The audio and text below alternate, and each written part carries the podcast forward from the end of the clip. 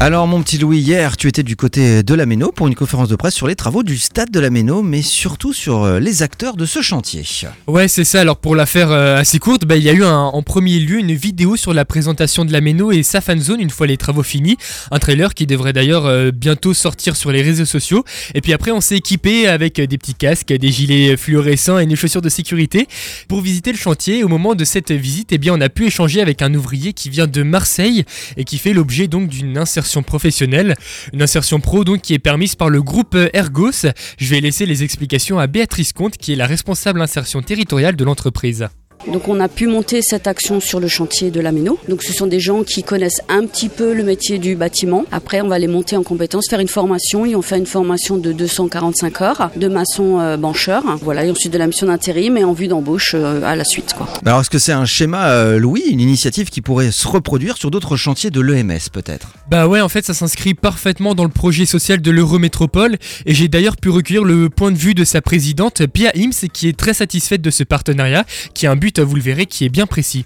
Cette visite du chantier m'a permis de souligner que le chantier a aussi finalement une dimension humaine. Je suis heureuse de souligner que l'Eurométropole, qui est maître d'œuvre, cherche aussi à stimuler l'insertion par l'économique, par le travail finalement. Et notre schéma de commande publique nécessite, inclut le principe de permettre à des gens éloignés de l'emploi de retrouver une opportunité professionnelle. Et c'est le cas. À terme, on aura 60 personnes qui travailleront via cette insertion par l'économique sur ce chantier emblématique de la Méno. Et je crois lui, tu as pu échanger, essayer d'échanger avec l'un des ouvriers justement en insertion. Ouais, c'est ça, alors j'aurais bien aimé, hein, mais il a préféré parler avec Marc Heller, le président du Racing Club de Strasbourg, et je le comprends hein, d'ailleurs. hein. il s'appelle euh, Abdel et il vient de Marseille, et pendant sa discussion, qui a duré une petite dizaine de minutes, eh ben, il a expliqué sa mission, mais il a aussi détaillé sa motivation, jusqu'à impressionner le président du club alsacien.